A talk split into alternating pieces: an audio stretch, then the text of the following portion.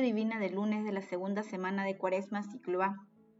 No juzguen y no serán juzgados, no condenen y no serán condenados, perdonen y serán perdonados, den y se les dará. San Lucas capítulo 6, versículo 37 al 38. Oración inicial.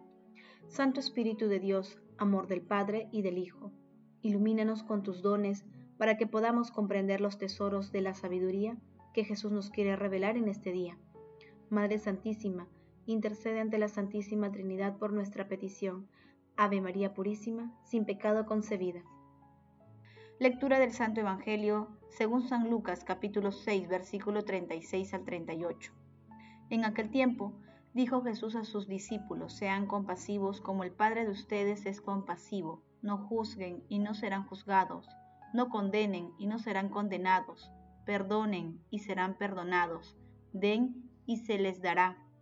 Recibirán sobre el regazo una medida generosa, colmada, remecida, rebosante, porque la medida con que ustedes midan, también serán ustedes medidos. Palabra del Señor, gloria a ti Señor Jesús. El papel de la misericordia es doble, perdonar las injurias y dar pruebas de humanidad. Ambos los compendió brevemente el Señor diciendo, Perdonad y seréis perdonados, dad y se os dará. Esta actividad vale igualmente para purificar el corazón y poder así contemplar con pura inteligencia en cuanto sea posible en esta vida la inmutable sustancia de Dios. San Agustín. El pasaje evangélico de hoy forma parte de un conjunto de textos que están referidos al amor, al prójimo. Este conjunto de textos se denomina amor a los enemigos y está ubicado en Lucas capítulo 6 versículo 27 al 38. El fragmento de hoy resalta uno de los atributos fundamentales de Jesús y de Dios Padre.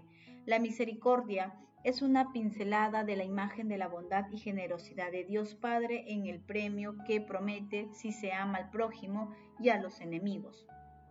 Aplicando constantemente la misericordia sobre justos e injustos, además debe conducirnos a la práctica de la corrección fraterna, tal como podemos leer en Mateo capítulo 18 versículo del 15 al 18 y versículo 21. Jesús propone un programa que, llevado a la práctica, debe conducirnos a cambiar el mundo, a lograr una sociedad basada en la misericordia, el amor, la bendición, la oración, la solidaridad y la justicia. La misericordia es una acción para emprender, pensemos en ella como un verbo, no como un sustantivo, porque es una fuente de perdón para todos los que tienen sed de ella. Paso 2. Meditación. Queridos hermanos, ¿cuál es el mensaje que Jesús nos transmite a través de su palabra? El Evangelio de hoy nos exhorta a no juzgar a los demás. Por ello, es importante estar atentos, porque juzgar a los demás es uno de los orígenes del orgullo y desencadena una serie de comportamientos contrarios a los preceptos cristianos. Algunas veces por aferrarnos a nuestros prejuicios y temores, impedimos el acercamiento de personas que se han enemistado con nosotros, lo cual nos acuerda las palabras de nuestro Señor Jesucristo en Lucas capítulo 6 versículo 42, cuando nos dice, ¿cómo puedes decir a tu hermano, déjame sacarte la paja de tu ojo, cuando no ves la viga del tuyo? Tengamos presente que el juicio viene de la justicia y del perdón, de la gracia. Por eso, no juzguemos y seamos misericordiosos. Hermanos, hoy es una ocasión propicia para formularnos las siguientes interrogantes. ¿Soy proclive a juzgar y condenar el comportamiento de los demás? ¿Cómo compartimos la misericordia de Dios con los demás? ¿Por qué me es fácil o difícil perdonar a quienes me ofenden? Que las respuestas a estas preguntas nos permiten identificar las causas de nuestro comportamiento contrario a los que nos exhorta nuestro Señor Jesucristo y nos conduzca a iniciar el cambio que Él misericordiosamente espera de nosotros. Jesús, María y José nos aman. Paso 3, oración. Oh Dios, que nos amaste mortificar nuestro cuerpo como remedio espiritual, concédenos abstenernos de todo pecado y que nuestros corazones sean capaces de cumplir los mandamientos de tu amor. Santísima Trinidad, tres personas en un solo Dios. Concédenos la gracia de ir alcanzando el dominio sobre nosotros mismos para no mirar los pecados de los demás, sino que aprendamos a meditar en nuestras propias acciones.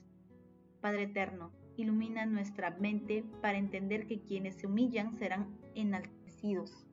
Otórganos la gracia y la valentía para imitar la humildad de tu Hijo, que se hizo menos que los ángeles, tomó nuestra condición humana y ahora está glorificado a tu derecha en el cielo.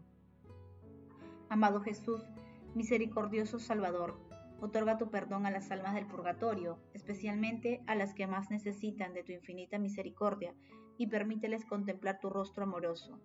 Madre Santísima, Madre de la Divina Gracia, Madre de Misericordia, intercede ante la Santísima Trinidad por nuestras peticiones. Amén. Paso 4. Contemplación y acción. Contemplemos al Señor con una humilía del Papa Francisco. Las lecturas que hoy nos habla de misericordia, todos nosotros somos pecadores, no en teoría, sino de verdad, y por eso necesitamos una virtud cristiana, que de hecho es más que una virtud, la capacidad de acusarse a uno mismo. Es el primer paso para quien quiera ser buen cristiano. Todos somos unos maestros a la hora de justificarnos, no, yo no he sido, no, no es culpa mía, tampoco es para mí, tampoco es para tanto, no fue así. Siempre tenemos una coartada para justificar nuestras fallas o pecados, y así no se puede ir por la vida cristiana. Es muy fácil acusar a los demás. En cambio, sucede una cosa muy curiosa si intentamos comportarnos al revés. Cuando empezamos a ver de que somos capaces, cuando empezamos a ver de qué somos capaces, al principio nos sentiremos mal, sentiremos asco, pero luego nos dará paz y serenidad. Por ejemplo, si descubro envidia en mi corazón y sé que esa envidia es capaz de criticar a otro y matarlo moralmente, ese conocimiento es la sabiduría de acusarse a uno mismo. Si no aprendemos de este primer paso, nunca daremos otros pasos en el camino de la vida cristiana, de la vida espiritual. Es lo primero, acusarse a uno mismo, sin necesidad de ir diciéndolo por ahí, solo yo y mi conciencia. Por ejemplo, voy por la calle y al pasar por delante de la cárcel pienso, eso sí se lo merecen. ¿No te das cuenta de que si no fuera por la gracia de Dios, tú estarías ahí? ¿Has pensado que tú eres capaz de hacer lo mismo las mismas cosas que ellos, e incluso peores? Esto es acusarse a uno mismo, no es esconder las raíces del pecado que están a nosotros, las muchas cosas que, nos, que somos capaces de hacer aunque no se vean por fuera. También nos viene bien una virtud, la de avergonzarse delante de Dios. Es en una especie de diálogo en el que reconocemos la vergüenza de nuestro pecado y la grandeza de la misericordia de Dios a ti, Señor, nuestro Dios, la misericordia y el perdón. La vergüenza para mí y para ti la misericordia y el perdón. Nos vendrá bien tener ese diálogo con el Señor esta cuaresma, acusarse a uno mismo. Pidamos misericordia. En el Evangelio Jesús es claro. Sed misericordiosos como vuestro Padre es misericordioso. Cuando uno aprende a acusarse a sí mismo, es misericordioso con los demás, ¿Quién soy yo para juzgarlo? Si soy capaz de hacer cosas peores. La frase, ¿quién soy yo para juzgar a otro? obedece precisamente a la exhortación de Jesús, no juzguéis y no seréis juzgados, no condenéis y no seréis condenados, perdonad y seréis perdonados. San Lucas capítulo 6, versículo 37.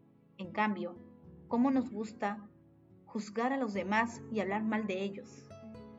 pues que el Señor en esta cuaresma nos conceda la gracia de aprender a acusarnos conscientemente de que somos capaces de las cosas más malvadas y decirle, ten piedad de mí, Señor, ayúdame a avergonzarme y dame misericordia, así podré ser misericordioso con los demás. Hermanos, digamos todos juntos, Redentor nuestro, admirados y animados por tu ejemplo de misericordia, deseamos renovar el propósito de amar al prójimo, de no juzgar, de no condenar y de no aplicar la corrección fraterna cuando sea necesaria. El amor todo lo puede, amemos, que el amor glorifica a Dios. Oración final. Gracias Señor Jesús porque tu palabra nos conduce por caminos de paz, amor y santidad. Espíritu Santo, ilumínanos para que la palabra se convierta en acción. Dios glorioso, escucha nuestra oración. Bendito seas por los siglos de los siglos. Madre Santísima, intercede ante la Santísima Trinidad por nuestra petición. Amén.